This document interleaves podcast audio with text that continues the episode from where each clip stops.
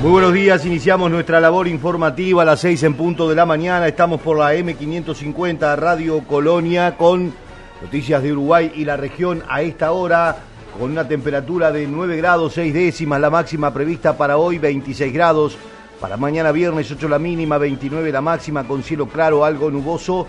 El sábado 11 la mínima, 30 la máxima con probables precipitaciones y tormentas hacia la tarde según el Instituto Uruguayo de Meteorología.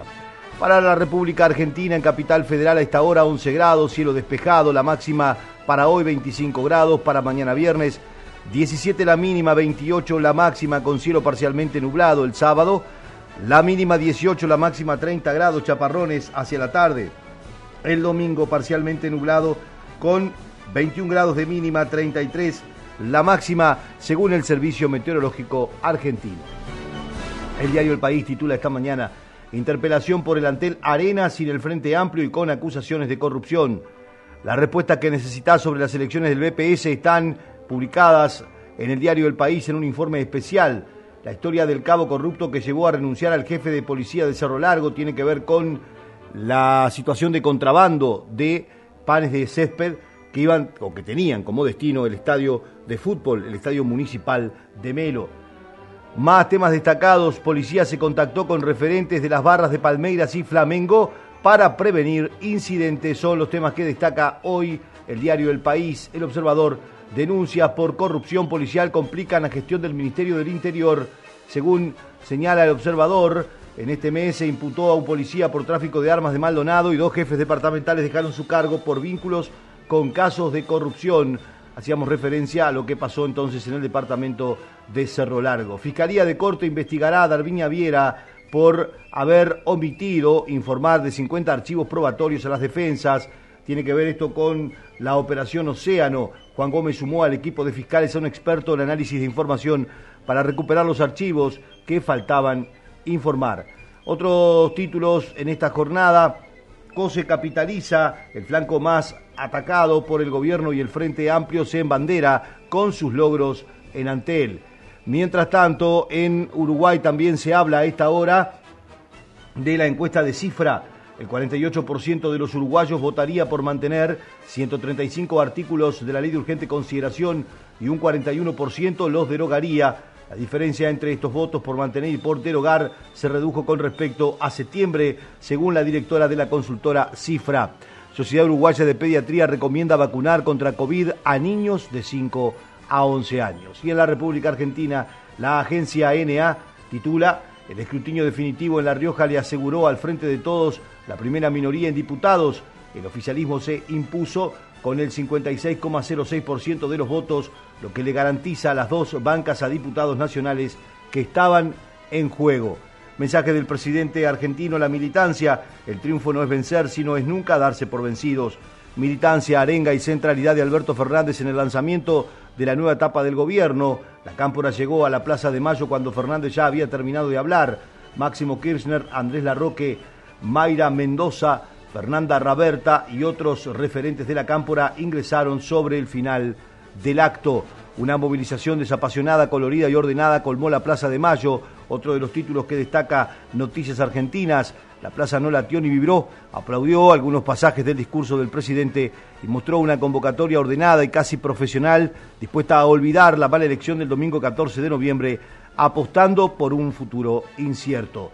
Otros títulos, la oposición criticó el discurso del presidente, la negación y la agresión es todo lo contrario al diálogo, dijeron.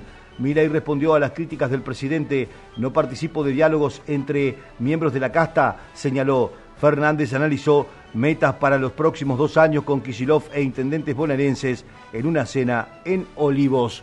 El dólar blue avanzó un peso y volvieron a subir las cotizaciones financieras, los temas que destaca la agencia NA en esta jornada. Son las 6 de la mañana, 4 minutos. Con nosotros por WhatsApp. 598-092-560-565 o al 598-092-338-126.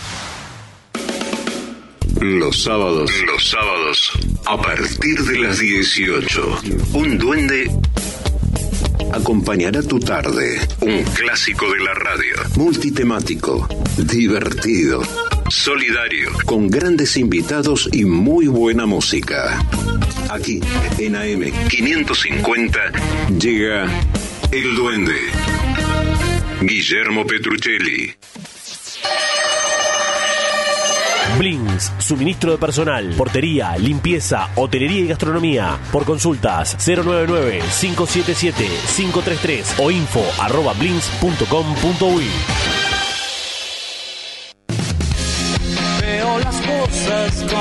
Estés donde estés, todos los días de 17 a 18 pone AM550 y tu vuelta a casa va a ser más divertida. El Chilo Grandío, Manuel Vidal Iraola e Iñaki Gutiérrez te acompañan con la mejor información y otra mirada de la actualidad. Grítalo. Por AM550. Cuando decimos que somos una pickup de campo, queremos decir de todos los campos. Chevrolet S10, hecha para la vida real, donde la vida real te encuentre. Transmite CW1 AM550. 550. La radio del Río de la Plata. De acuerdo con los datos brindados por el Ministerio de Salud Pública, eh, en la jornada de ayer fueron realizados 11.173 análisis, detectados 260 nuevos casos de coronavirus, se registró un fallecimiento según los datos proporcionados por el Sistema Nacional de Emergencia. Exportaciones cárnicas alcanzaron en el 2021 a 530.000 toneladas, 2.300 millones de dólares, Uruguay exportó en los primeros 10 meses del año 2.300 millones de dólares en el sector cárnico, 53% más que en igual periodo del 2020. Asimismo, entre octubre del 2020 y del 2021 se vendieron 530.000 toneladas, cifra que supera el récord alcanzado en el año 2006. El titular del INAC, Conrado Ferber, atribuyó estos logros a que el país mejoró su industria la cantidad de terneros y aprovechó las circunstancias internacionales. El 2021 creo que va a quedar marcado como, como un año súper especial.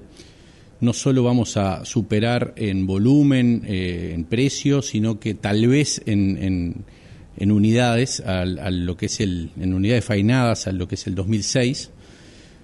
Creo que se, se juntaron una cantidad de factores que hicieron que esto fuera posible muchos externos, muchos circunstanciales, como puede ser, en definitiva, los problemas de mercado que tuvo Australia con China, que alguna, alguna dificultad política y alguna dificultad de volumen, que el stock este, limitado que, arrastran por una sequía.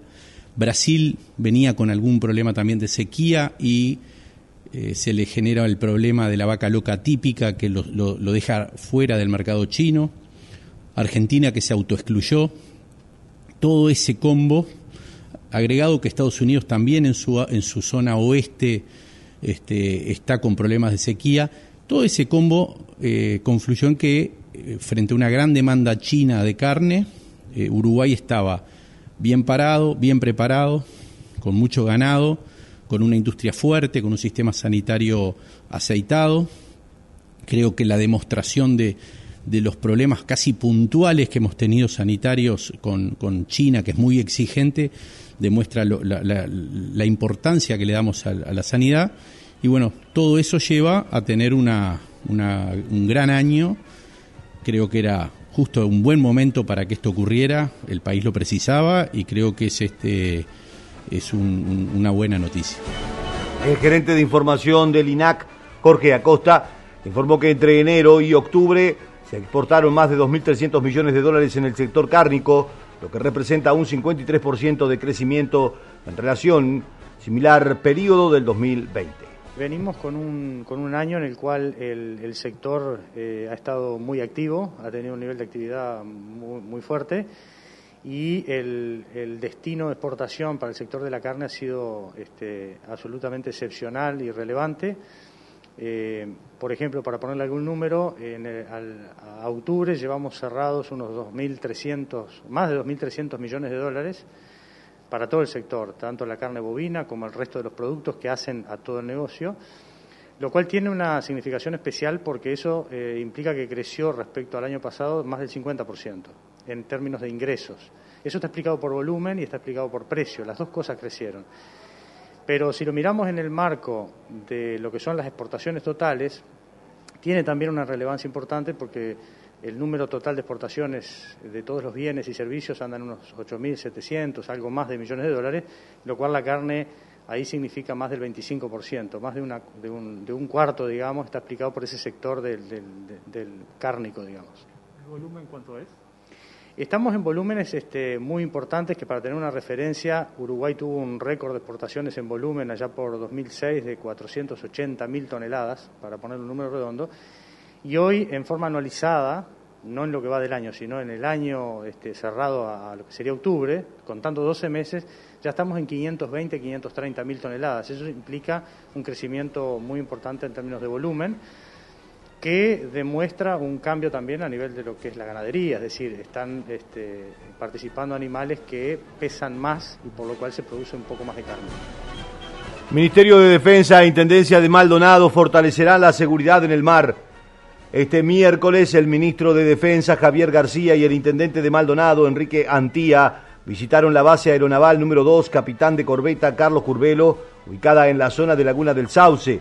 Allí presenciaron una serie de demostraciones de rescate en el agua y el cierre de las capacitaciones brindadas a, recursos humanos de ambas instituciones. Durante su visita, el ministro García resaltó el trabajo interinstitucional y señaló la importancia de la capacitación de los recursos humanos de ambas instituciones. El jerarca recordó que en Uruguay fallecen entre 12 y 13 personas por día por muerte súbita.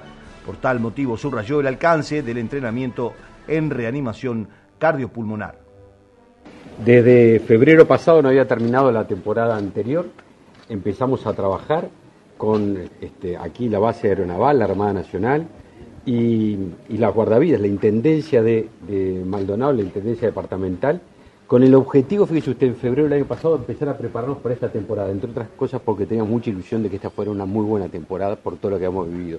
Bueno, se trabajó durante el año, trabajaron muy bien los guardavidas, muy bien nuestro personal de la base aeronaval, con dos objetivos, que es compartir los esfuerzos, dos instituciones públicas, Intendencia Departamental de Maldonado y Armada Nacional del Ministerio de Defensa, poner todos sus recursos para ofrecer algo que va en busca de la mejor seguridad de aquellos que tienen el, pueden y quieren venir a veranear aquí a, Maldonado. Y bueno, con ese objetivo de prestarles márgenes de seguridad cuando están descansando, es que hicimos este curso de eh, reanimación básica. Fíjense ustedes, 106 integrantes del personal de nuestra Armada Nacional hizo el curso de reanimación básica que brindaron los guardavidas de Maldonado. Les doy un dato, en Uruguay muere un uruguayo de muerte súbita cada dos horas. 12 uruguayos por día mueren en circunstancias absolutamente este, espontáneas, este, caminando por la calle, en un lugar fuera del ámbito médico. Así que tener al lado una persona que hace reanimación básica es la diferencia entre la vida y la muerte. Y acabo 106 este, efectivos de nuestra Armada que se instruyeron para poder estar en cualquier lugar de servicio o en su casa o en algún lugar prestando esta asistencia. Y por el otro lado, nuestro personal de la Armada Nacional y de, de aquí, de la base aeronaval, prestaron cursos a los guardavidas para enseñarlos a tripular, a acompañar el viaje del vuelo de un helicóptero en circunstancias de, rescate y al mismo tiempo enseñar lo que significa el nado de rescate.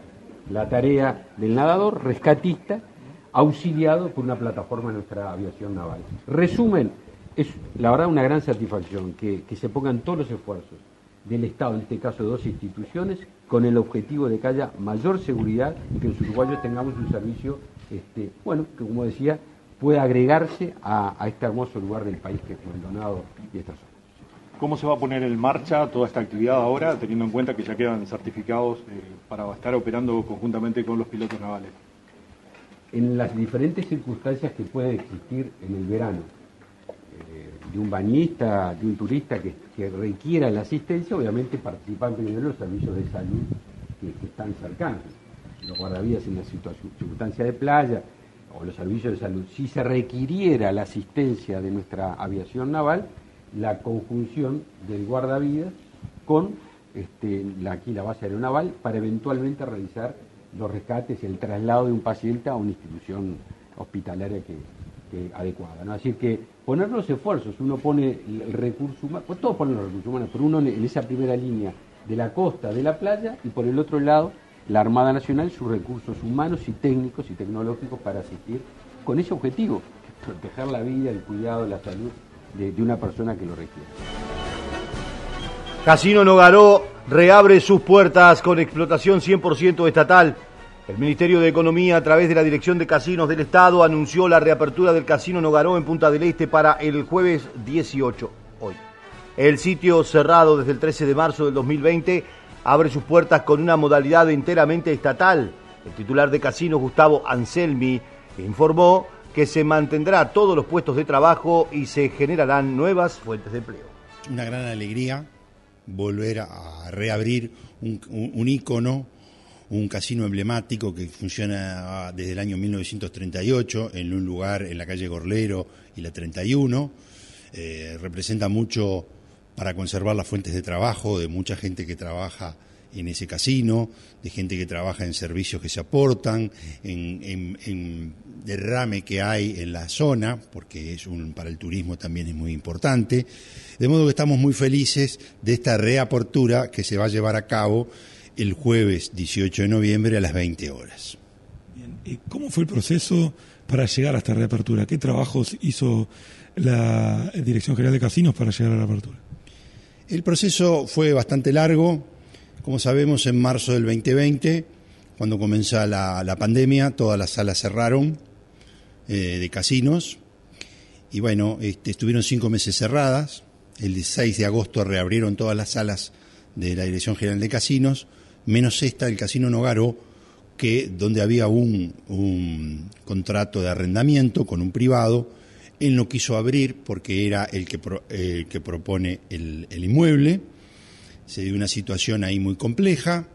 Trabajamos mucho para, para llegar a un acuerdo, no se pudo. Esta era una situación heredada del gobierno anterior que ya venía con, un, con este problema, a una demanda que se hizo en el mes de mayo contra el Estado por parte de, del privado. Y, y, y, entonces no se pudo abrir como se abrieron las otras salas. Eh, se, llevó, se llevó a una rescisión del, del contrato con esta empresa privada. Se trabajó mucho con la Dirección General de Casinos, con el apoyo del Ministerio de Economía y finalmente este, con los funcionarios también que pusieron lo suyo. Durante todo ese tiempo se les garantizó sus ingresos en todo este tiempo que estuvieron con el hogar cerrado. Y bueno, este, ese fue el relato de a lo que llegamos hoy, es a, a, a la apertura de esta hermosa sala que el jueves eh, sea pronta para recibir el verano. Bien, eh, ¿Con qué servicios cuenta la sala y cuál es el, eh, el ánimo de los funcionarios de cara a esta reapertura? El ánimo de los funcionarios es muy bueno. Eh, y, y un, una, una, cosita más que me quedó en el tintero. Eh, en el 6 de agosto yo les di mi palabra que el Ministerio de Economía iba a trabajar para la reapertura. Eh, y bueno, con la alegría de que hoy se cumple y que los funcionarios van a poder tener su fuente laboral, el Estado va a tener su fuente de ingresos, lo, los funcionarios de las empresas tercerizadas también. Pero me gustaría hacer un hincapié en los funcionarios. En estos últimos días ellos mismos estuvieron colaborando con la pintura del, del, local, contrataron pintores y algún servicio que pagó ellos mismos para que la sala luzca de la mejor manera. En cuanto a tu pregunta de la sala, es una sala eh, tradicional, muy, muy, eh, que está en buen en estado, la hemos eh, refaccionado, hemos puesto máquinas de última generación, eh, un layout que quedó muy bien, cuenta con 160 slots y 6 mesas de juego tradicional, cantina, eh, entretenimiento, un muy buen lugar de entretenimiento que aporta más al turismo en, en, para esta nueva temporada. En Facebook somos arroba Radio Colonia AM550. Presentes, acompañando la educación pública, reactivando el trabajo, recorriendo cada barrio para que te sientas más seguro, poniendo tu salud como prioridad. En Pilar estamos presentes, porque estando presentes, el futuro es mejor para todos. Vamos por más futuro. Pilar Municipio. Las dos orillas, de 18 a 19, con Guillermo Marconi. Por un país sin grietas y más unión. Argentina y Uruguay, separados por un río, pero juntos de corazón. Las dos orillas, de lunes a viernes, de 18 a 19 por AM550.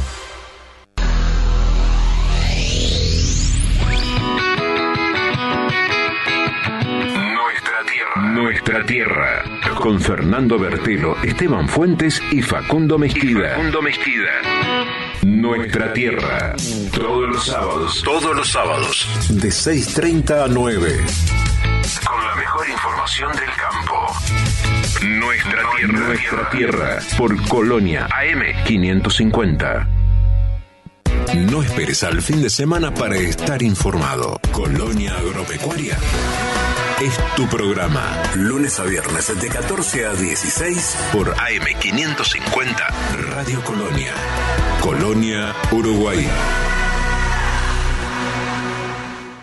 Cuando decimos que somos una pickup de campo, queremos decir de todos los campos. Chevrolet S10, hecha para la vida real, donde la vida real te encuentre. Transmite CW1 AM 550. 550. La radio del Río de la Plata. Son las 6 de la mañana, 22 minutos, seguimos con las noticias. Vamos a hablar de una de las propuestas que eh, surgió días atrás en Montevideo y que fue formulada por la intendenta capitalina. La ingeniera Carolina Cose le propuso al ministro del Interior transformar a las históricas garitas de policías en baños públicos.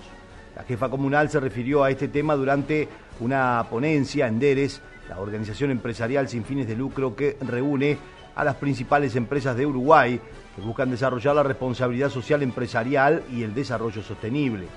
Eh, la institución celebró su conferencia anual centrando su atención en la importancia de las alianzas como promotoras para el desarrollo sostenible.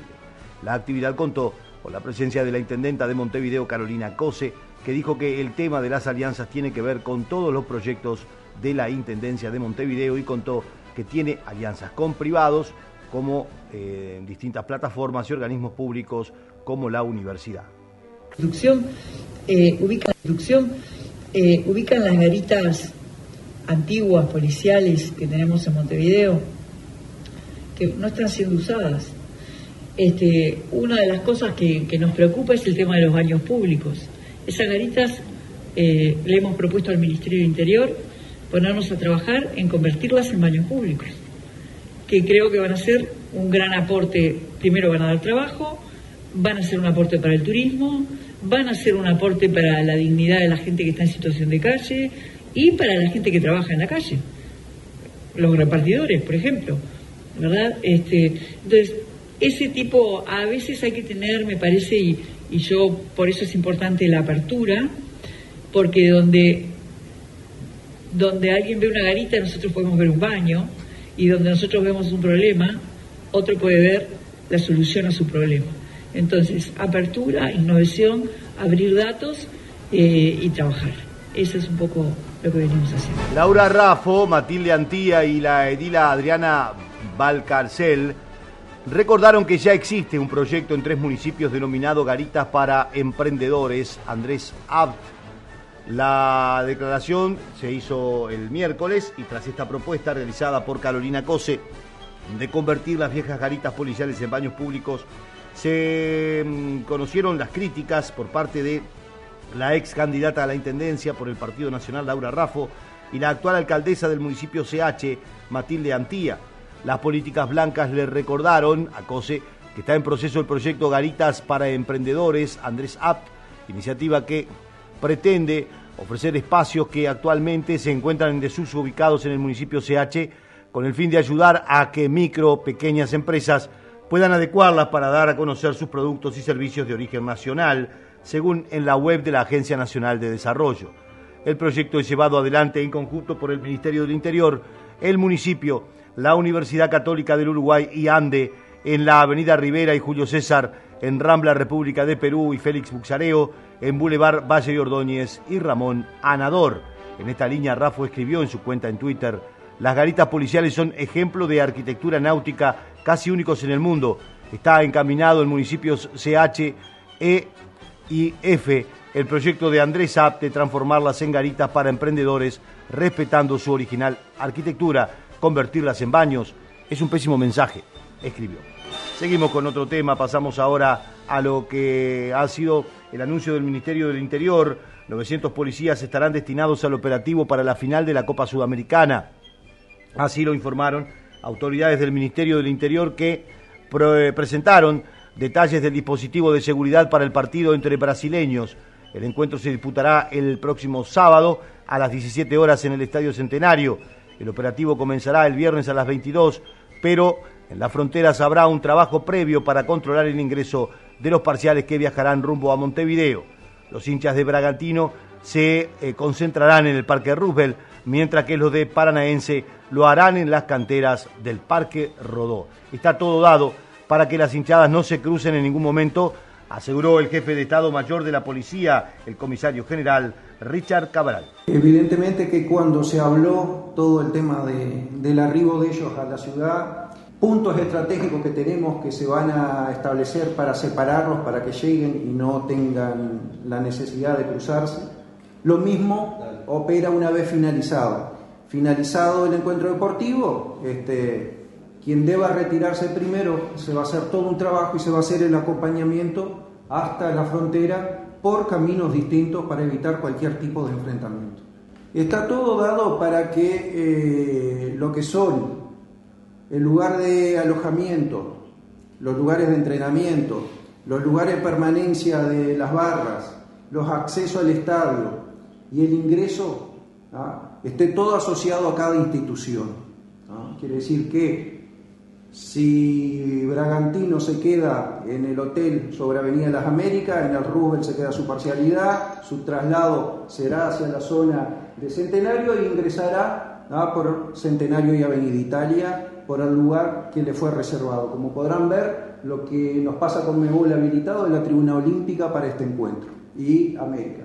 Lo que quiere decir que cualquier situación que se dé por fuera, que se crucen, quiere decir que es provocado, lo que hace que evidentemente tenga una actuación policial firme ¿no? para evitar cualquier tipo de desmán que se genere durante el partido o el tiempo que permanezcan en la ciudad. El tema de ingesta de bebida alcohólica hemos hablado con Conmebol, Conmebol tiene sus reglamentaciones para, para esto, mucho se ha hablado con el tema de la bebida posterior, ya entiendo que ya hay normativa que habilita. Nosotros los controles, como lo dije anteriormente, van a ser mediante espirometrías parciales o selectivas de aquellas situaciones que puedan generar un desorden o alguna alteración que empañe lo que es el espectáculo o que, bueno, a- evidentemente genere algún tipo de disturbio que- que no va con las buenas costumbres, digamos, y lo que se pretende de una fiesta del fútbol. Por lo tanto, se hará el control parcial y aquella persona que no esté en condiciones y que pueda significar un problema para el espectáculo, se va a hacer la espirometría y evidentemente no se le va a permitir el ingreso.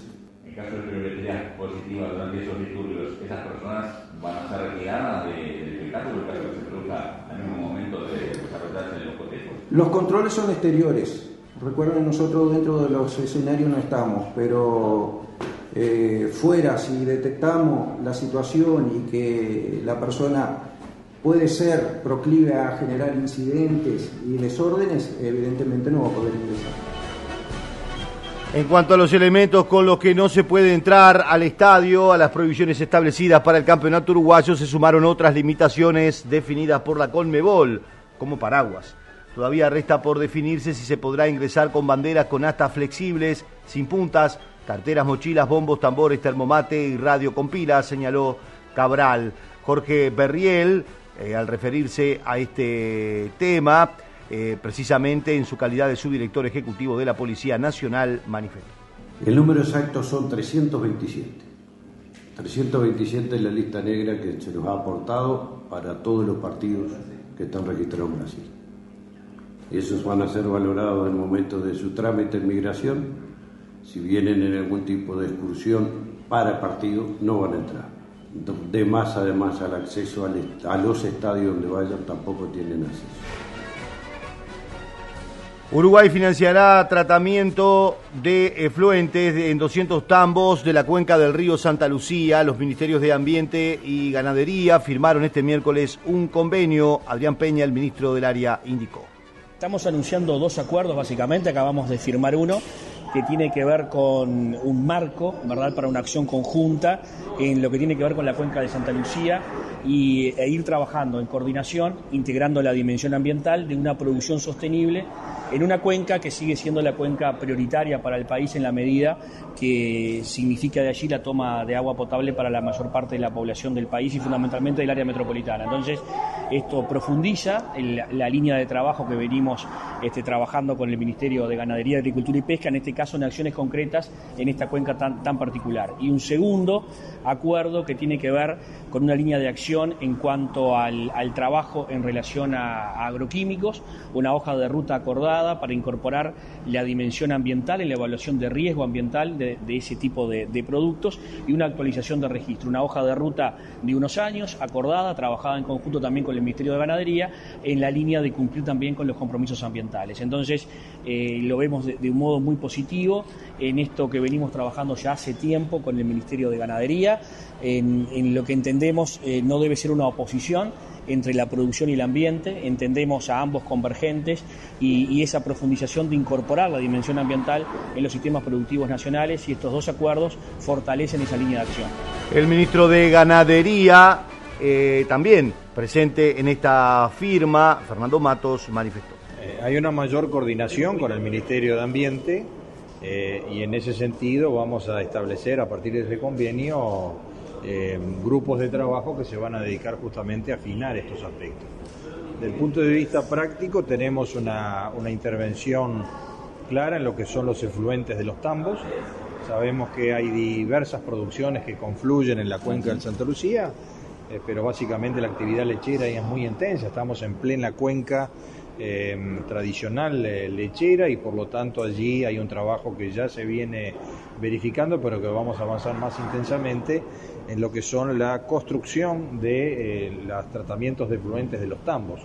Y allí va a haber, eh, con apoyos de créditos multilaterales, de la disponibilidad de fondos para financiar parte de estas obras a efectos que los productores de distintas dimensiones puedan resolver este aspecto que es muy importante para el tratamiento eh, y no contaminar las aguas y preservar eh, la biodiversidad de la región.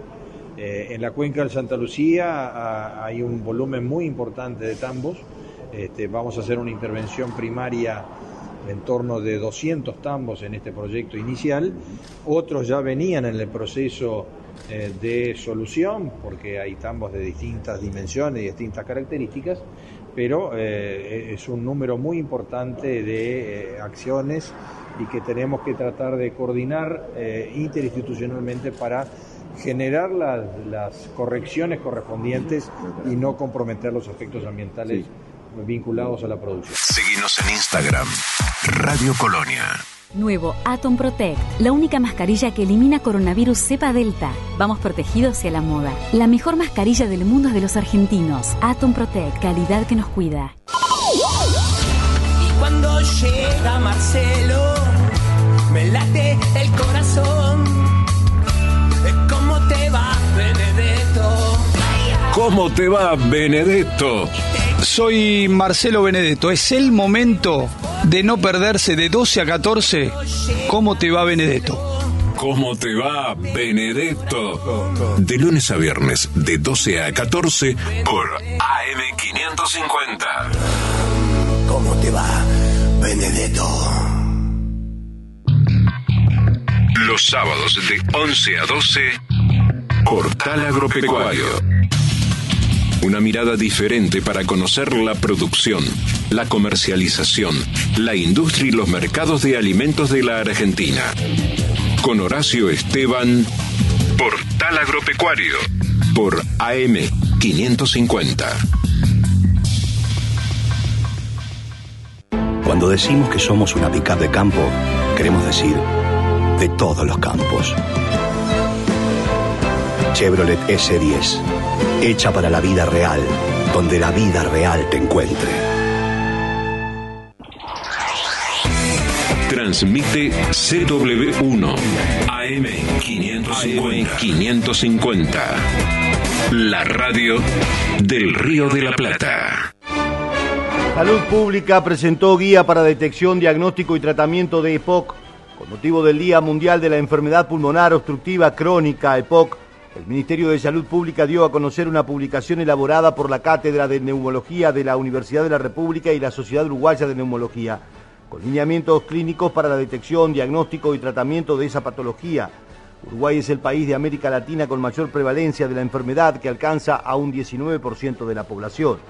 El director de la Cátedra de Neumología de la Universidad de la República, Pablo Curvelo, indicó. La idea es eh, dar difusión en el Día Mundial de la EPOC eh, y a propósito de eso, lanzar estas guías prácticas de práctica clínica para que los médicos del primer nivel de atención, los médicos generales este, y todos los que están directamente vinculados al diagnóstico precoz de esta enfermedad, tomen cartas en el asunto y actúen sobre las poblaciones de riesgo. ¿Cuáles son las poblaciones de riesgo para tener esta enfermedad?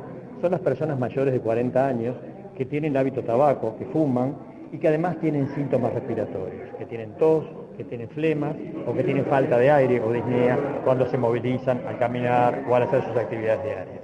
Esto es muy importante porque esos pacientes que fuman y que tienen síntomas respiratorios muchas veces los minimizan no los identifican adecuadamente, eh, lo asocian al tabaquismo, dicen, bueno, esto me lo da el tabaco y, y es una cosa que se banaliza, o estoy un poquito gordo, o no estoy entrenado, y entonces esa falta de aire, que puede estar dada por una enfermedad pulmonar obstructiva crónica, por una EPOC, está siendo subdiagnosticada y subevaluada. ¿Cuál es la prevalencia que tiene el EPOC en nuestro país, profesor? El EPOC, por el diagnóstico por estudio de función pulmonar, un estudio poblacional que se hizo en el año 2005, demostró que somos la ciudad de América Latina que se estudió que tiene mayor frecuencia, mayor prevalencia de EPOC, con un 19% de la población afectada. Va a corregir entonces seguramente. Es un tema a corregir, eh, las políticas antitabaco, esto fue hecho antes de, que entre el convenio marco en vigencia en el año 2006 en Uruguay. Eh, convenio marco antitabaco que sin duda hay que seguir fortaleciendo, hay que seguir profundizando. En el mundo se dice, no alcanza con los convenios marcos y suscribir los convenios, hay que cumplirlos, hay que seguir para adelante porque, entre otras cosas, la pandemia, como ustedes veían en una encuesta que hicimos, aumentó el consumo, por ejemplo, de tabaco en un 44% de los fumadores. O sea que eh, bajamos los brazos, tenemos menos, en este periodo tuvimos menos policlínicas de cesación, de control y tratamiento de la cesación de tabaco, eh, se cerraron muchos servicios por la propia pandemia y hoy por hoy estamos en el tema de tratar de renovar, reflotar, refundar todo lo que es la política antitabaco y jerarquizarla porque realmente estas enfermedades no transmisibles, sacamos el foco de las enfermedades transmisibles y nos vamos a las no transmisibles, son las que determinan el 70% de la morta- mortalidad global en todo el mundo. Se hablaba de la necesidad de crear un registro de pacientes EPOC. Este, ¿Cómo se implementaría esto y qué utilidad tendría? Exacto, este, el, el- el subsecretario decía, eh, el director general de la salud, pero el doctor Asqueta decía que ya hay un registro previsto en algunas de las enfermedades no transmisibles como la diabetes. Creemos que es una ex- excelente oportunidad para nosotros desde la medicina respiratoria también tener registros. Tenemos que saber cuántos EPOC tenemos, tenemos que saber cuántos asmáticos tenemos. Eh, ¿Para qué? Para que las políticas de salud puedan gestarse, puedan organizarse, saber qué recursos necesitamos, a dónde tenemos que ir a buscar a las personas que tienen riesgo y hacer un diagnóstico precoz. UTE ampliará movilidad eléctrica con la incorporación de estaciones de carga. El número de estaciones de carga para vehículos eléctricos aumentará de 87 a 122 en todo el Uruguay antes de finalizar este año, tras un acuerdo firmado entre UTE y la Intendencia de Florida. La presidenta del organismo manifestó. Sí, estamos firmando en el día de hoy un convenio de movilidad eléctrica para la instalación de cargadores en el departamento de Florida. La Intendencia definirá los espacios públicos y UTE se encargará de la instalación y el mantenimiento futuro de esos cargadores. Con esto seguimos con el plan de llegar a los 19 departamentos del país y poder hacer que la ruta eléctrica cuente con un punto cada 50 kilómetros, que esto facilite la incorporación en el país de más flota eléctrica, tanto para lo que es servicio servicios urbanos como también servicios de flotas de empresas y particulares. ¿Y cuánto es la erogación de UTE para poder hacer esta instalación? Sí, cada uno de esos cargadores, este, según el tipo que esto corresponda, cargadores de corriente alterna o corriente continua, de carga más rápida o más lenta, pueden rondar entre unos 10 mil dólares y unos 30 mil dólares según cada una de estas características. En principio estamos pensando en unos 10 cargadores para el departamento de Florida que se suma entonces a la ruta eléctrica nacional que de alguna manera UTE está llevando adelante en este país. Usted hablaba que el turismo va a poder disfrutar esto, tanto de propios como ajenos. ¿Estará pronto para el verano? Sí, va a estar pronto en varios lugares del sur del país eh, y luego se irán incorporando a medida en el resto de, de, los departamentos. En la zona sur, desde Montevideo hasta el Chuis, seguramente van a estar instalados sobre fines de diciembre, principio de enero y se irán extendiendo en otros lugares. Al momento, Uruguay ya cuenta con 87 cargadores eléctricos, pero vamos a estar reforzándolo especialmente en la zona sur del país. Y el segundo acuerdo habla de algo muy importante que es el tendido eléctrico. Sí, la, el, con el segundo acuerdo estamos firmando con primera vez con esta Intendencia de Florida y luego lo extenderemos al resto un convenio para compartir los gastos en lo que tiene que ver con el corrimiento de líneas asociado a obras que se realizan en el departamento. En este caso, hasta el momento, las intendencias se hacían cargo del 100% de esos gastos y a partir de este convenio eso va a ser con una relación 50% UTE, 50% de las intendencias para facilitar el despliegue y la llegada a la electrificación en más puntos, en este caso del departamento de Florida. La ANE presentó campaña que impulsa la convivencia en los centros de enseñanza. La campaña Convivencia al Centro promueve el intercambio empático y libre de racismo, discriminación y violencia en los centros educativos del país. Fue elaborada por la Administración Nacional de Educación Pública con la participación de docentes y estudiantes. El titular del organismo, Robert Silva, alentó a transformar en una realidad la educación inclusiva en escuelas, liceos y UTU. El principal lineamiento es hacer efectivo un objetivo que la ANEP se había propuesto, que es trabajar desde la diversidad de nuestras comunidades educativas, generando protocolos, generando herramientas, instrumentos para que las mismas puedan atender situaciones particularmente que afectan a la convivencia en los centros educativos. Situaciones de discriminación que existen, situaciones de violencia que existen, a partir de una efectiva participación de todos los actores que están en una escuela, en un liceo y una UTU. Y a nosotros eso nos parece fundamental. Potenciar los esfuerzos que la propia ANEP tiene en articulación, en trabajo coordinado con otras entidades como las que aquí estaban presentes a veces se dice es cosa de, chicos, justamente quieren manifestar lo contrario. ¿Qué procesos eh, van a generar estos protocolos para que un caso así llegue como a un nivel superior y que ese niño o esa niña que se siente acosado, discriminado, violentado, pueda estar en un contexto un poco más seguro? Una activación efectiva de todos los dispositivos que la propia administración tiene. Además, de la generación de eh, instrumentos o de eh, la propuesta de estrategias para el abordaje de estos temas por parte de la propia comunidad. Muchas veces existe la situación de no abordaje de estas situaciones que tú planteas porque eh, no se sabe cómo hacerlo.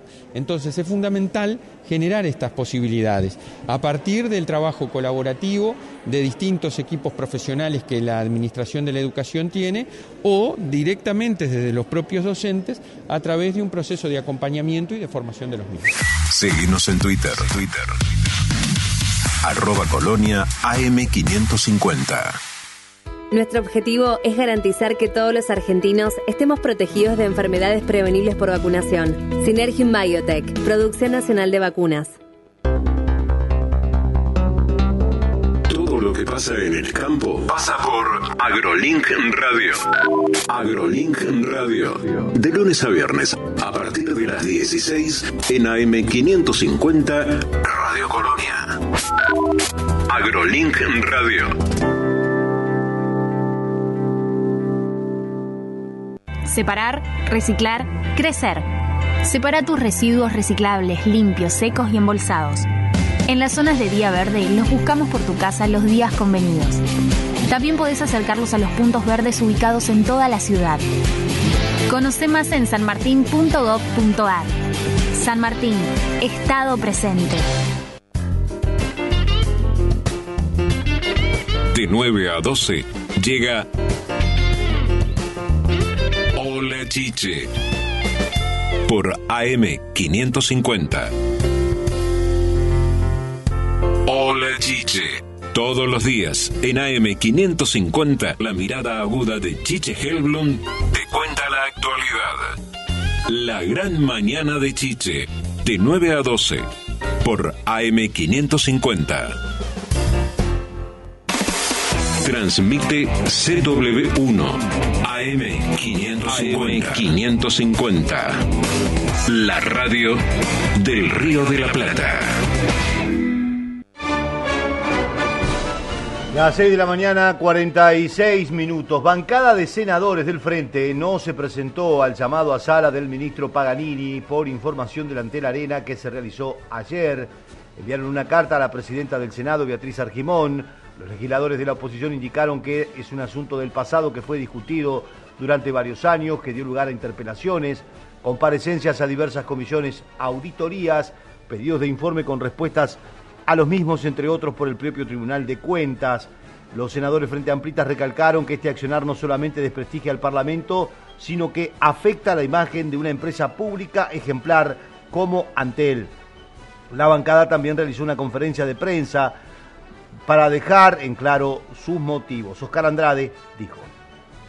Existen mecanismos para lograr intercambios de información sin necesidad de utilizar este instrumento.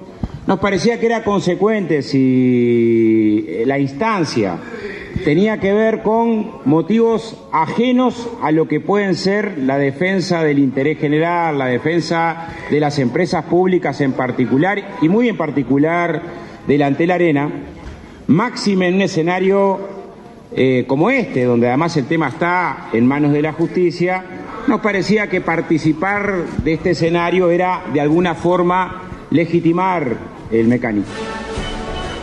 Previamente habló el senador Jorge Gandini, el, senador oficialista aseguró que con su ausencia el Frente Amplio eligió no defender a los jerarcas que fueron responsables de la construcción delante de la arena. Lamentamos la ausencia del Frente Amplio, que ha usado este mecanismo del llamado sala muchísimas veces en el ejercicio de su pleno derecho, que no es el derecho de la oposición, sino que la Constitución lo reserva para un tercio de los legisladores para recibir informe de los ministros. La palabra interpelación no existe, es una confusión con otro artículo de la Constitución. Es el ejercicio pleno de la separación de poderes lo que consagra el 119. El Frente Amplio eligió hablar fuera del recinto, eligió no encarar el debate, eligió no defender la actuación de los jerarcas de aquel tiempo de su gobierno, eligió huir de sala y hablar fuera del recinto parlamentario. El proyecto ante la arena fue manejado con una gran improvisación y falta de control, dijo el presidente de la empresa pública, Gabriel Gurméndez, en su comparecencia ante el Parlamento.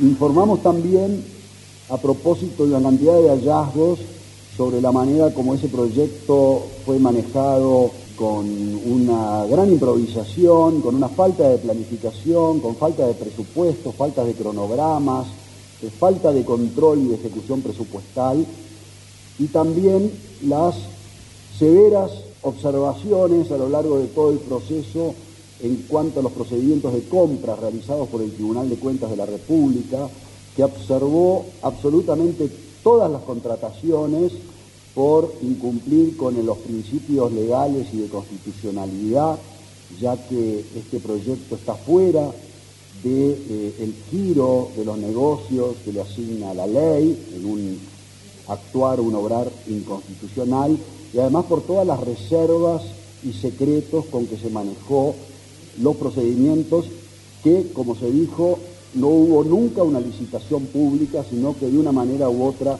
todos los procedimientos de compra, más allá de si hubo alguna competencia o algún procedimiento sui generis distinto, nunca se hizo por licitación pública de acuerdo a lo que manda el total. El Instituto de Derecho Constitucional de la Universidad de la República desmintió que haya entregado un informe jurídico que avalara el proyecto de Antel Arena.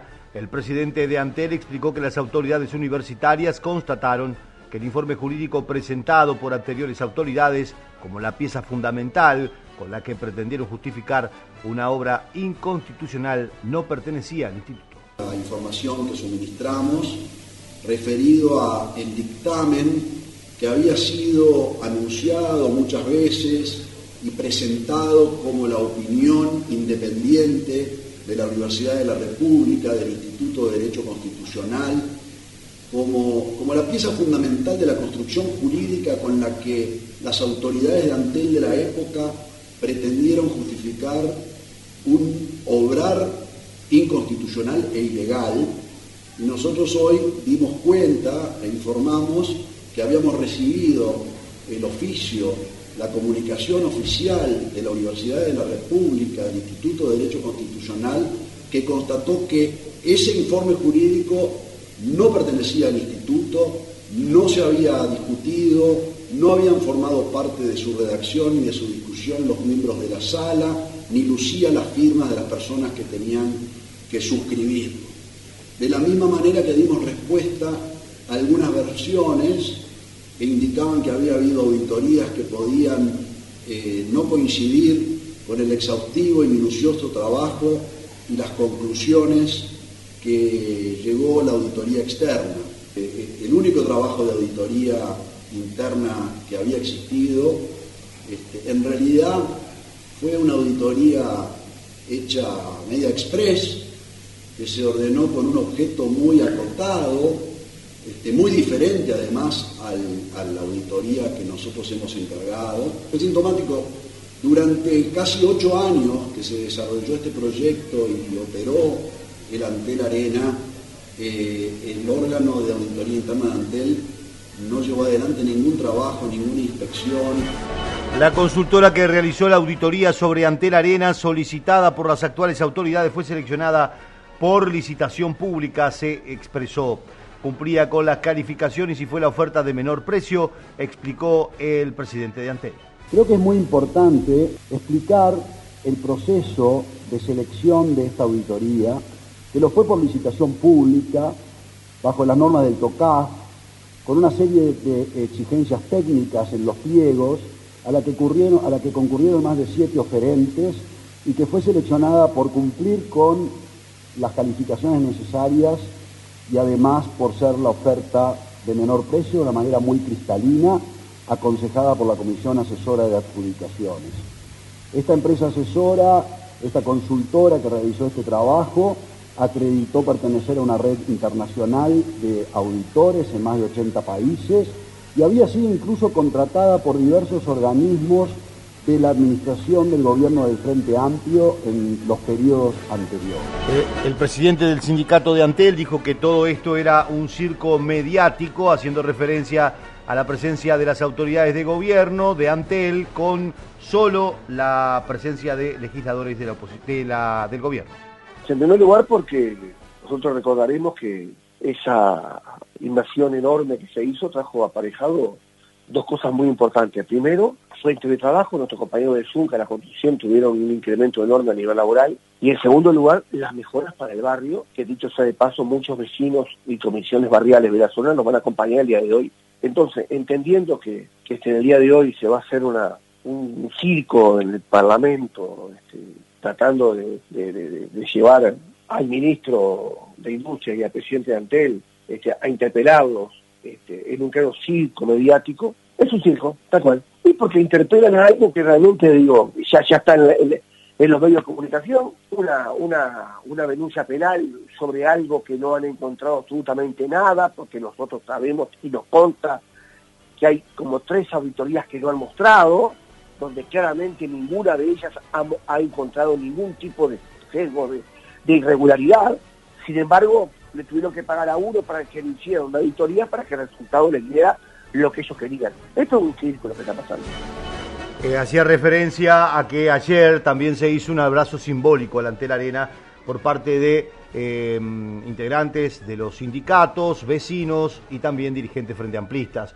Consultado Gabriel Molina si cree que la denuncia penal presentada por Antel tendrá consecuencias, manifestó. La justicia, yo, ahí no me meto porque la justicia tiene todo el derecho de, de investigar las denuncias que se les haga. Lo que sí creo que esto es una pantomima porque este, nu- nunca mostraron realmente todas las auditorías, solamente mostraron una que la mandaron a hacer con un amigo. Así cualquiera, ¿no?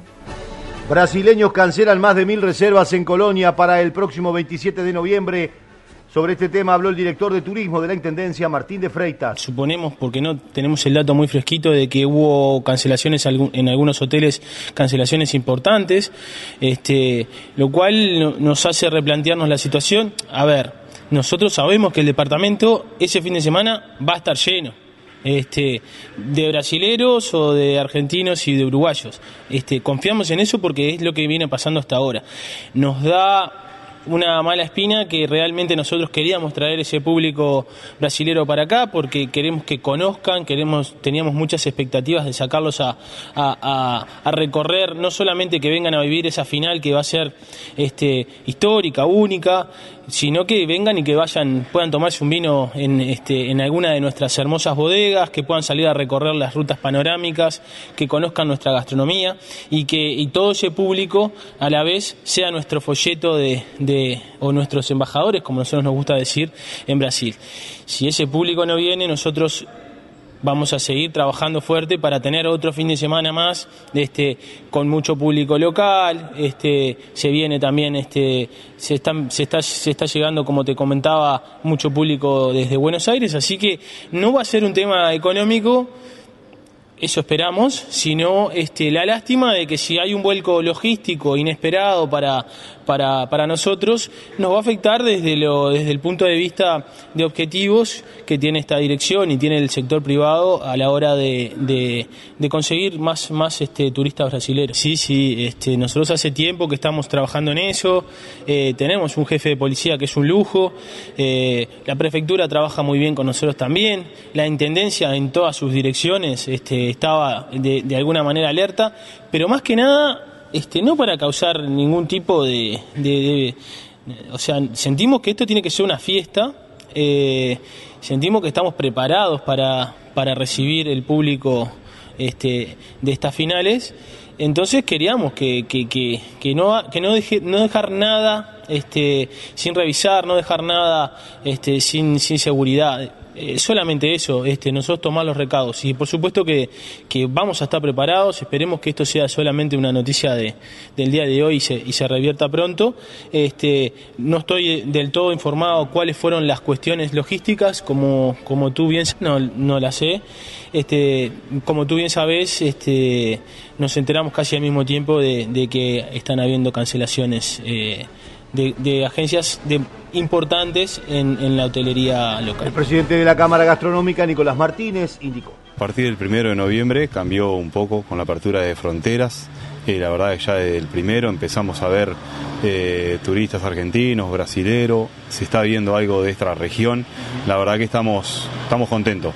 Falta mucho porque esto es de a poquito, pero ya se ve un cambio. Bueno, hay de todo, hay mucha gente, sobre todo aquí en Colonia, muchos argentinos que, que tienen empresas, que tienen casa, que tenían cuentas y bueno, empezamos a verlos esos turistas entre semana y después eh, hay brasileros, ya empezaron algunos brasileros a llegar en moto y eso que era, era lindo verlos y bueno, por suerte está levantando. Bueno, nosotros teníamos una expectativa alta, todo el sector turístico, eh, con las dos finales, la de Sudamericana y Libertadores. Y bueno, ahora estamos viendo que hay cancelaciones, no sabemos lo- los motivos todavía, eh, pero bueno, vamos a esperar que, si no vienen antes del partido, que vengan después. Bueno, venimos de golpes más duros, la verdad, estamos acostumbrados a los golpes, pero vamos a esperar. Eh, Colonia es una, una, hermosa plaza para los brasileros que, si no vienen para las finales, que vengan después a, disfrutar de, de, nuestra ciudad y de nuestro departamento. Vos sabés que la verdad que por el momento no. La verdad que no. Eh, sabemos lo habilitado que está el peso argentino, pero la gente que viene viene sabiendo eso eh, y la verdad que no están mirando precios. Eh, mucha gente te dice no, no miro precio y después se pagará. Es, es, así. También el argentino es un poco así. Sí, se espera un movimiento mayor. Eh, día a día está, estamos recibiendo más turistas y esperemos que, que, el 20 y el 27 sea una fiesta no solo en Montevideo, sino también en Colonia. Nos vamos, estamos llegando a las 7 de la mañana, los dejamos en compañía de nuestra programación.